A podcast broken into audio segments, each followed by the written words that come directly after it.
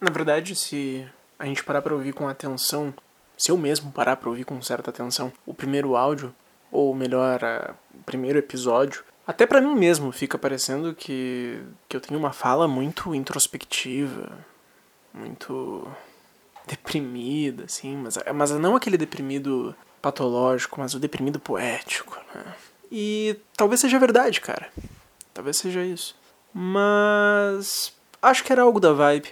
Eu não sei se isso que eu tô fazendo vai ser ouvido por alguém além de mim mesmo.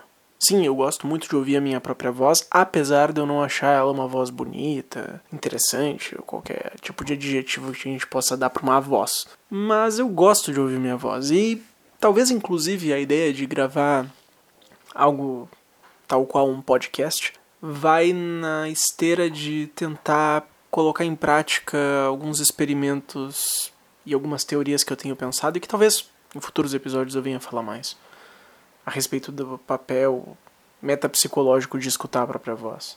Mas enquanto esse dia não chega, eu preciso falar que ouvir a minha própria voz naquele primeiro áudio foi algo curioso. Sobretudo porque aquele primeiro áudio foi gravado há muito mais tempo do que ele foi upado na internet. E talvez eu tivesse realmente com um humor um pouco diferente naquele momento. E talvez também isso nem venha ao caso. A verdade é que eu não gosto de podcast. A verdade é que eu não posso nem dizer com propriedade que eu não gosto, porque eu também não ouvi muitos. Para falar a verdade, eu não ouvi nenhum, assim para ser mais exato. Tentei, tentei ouvir, não muitos, nem três, mas eu tentei. Eu não costumo insistir muito se o bagulho não tá me dando prazer, entende? Eu não sou o tipo de pessoa que vai persistir num livro quando já nas primeiras páginas a gente percebe que ele é uma merda. Não, cara. A vida é curta, a gente está sempre aí buscando momentos de prazer. Para quem insistir no estresse, né? Então, não, eu não ouvi muito mais do que dois ou três episódios de podcast para saber que eu não gostava de podcast. No entanto, talvez agora eu goste, mas isso também é assunto para outro episódio, talvez. De todo modo, não me interessa tanto ouvir podcasts nesse momento, mas isso não quer dizer que não me interesse a possibilidade de fazer um podcast. Isso me faz lembrar de uma frase que faz muito sentido para mim. Uma frase que consta em alguns livros do meu escritor favorito, Lourenço Mutarelli, autor do livro O Cheiro do Ralo, que virou um filme com o Celton Mello. A maioria das pessoas não conhece Lourenço Mutarelli, mas conhece o filme O Cheiro do Ralo. O curioso é que o Lourenço Mutarelli está no elenco do Cheiro do Ralo. O Lourenço Mutarelli é um artista multissensorial. Mas de todo modo, o Lourenço Mutarelli comenta uma frase que é dele, é óbvio que é dele. Mas ele atribui a um escritor, o personagem que fala essa frase no livro atribui a um escritor que ele leu, mas ele não diz que escritor é. Ele cita, mas não cita quem.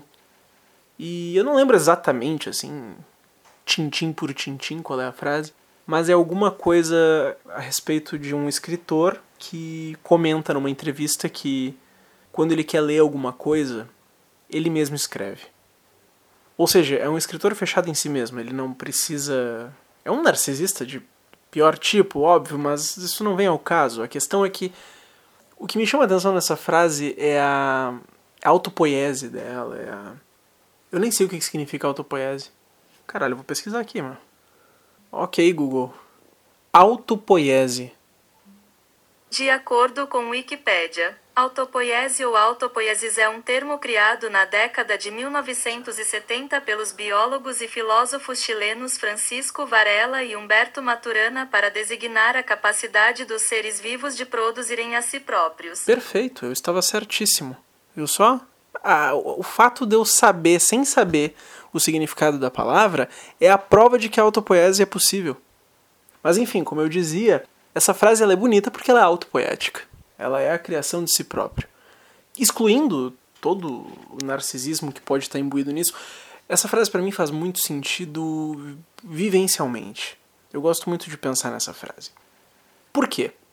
Bom, talvez esse seja um episódio de apresentação. Eu costumo fazer várias coisas. Não também quanto o Lourenço Mutarelli, mas eu faço algumas coisinhas aí. Eu componho músicas, eu desenho, eu pinto, eu fotografo, Eu escrevo poemas, contos, ensaios, eu falo merda, eu faço vídeo bosta. De certa forma, sempre teve em mim um certo ímpeto de fazer as coisas ao invés de consumir elas. O que eu quero dizer com isso? Acho que ao longo da minha vida sempre me foi muito mais interessante fazer a minha própria música do que ouvir a música dos outros. E, de novo, é muito difícil falar disso sem parecer arrogante, sem parecer um narcisista, mas não é essa a intenção, até porque minhas músicas são péssimas. Mas eu não faço elas para ninguém, eu faço elas para mim mesmo. Porque é nesse sentido, quando eu quero ouvir uma música, ou então quando eu quero tocar num violão uma música, eu mesmo escrevo a música e toco. Eu não tenho interesse em aprender a tocar no violão, sei lá, a música. A música da. Diz uma banda chata aí, cara. Do Klaus e Vanessa.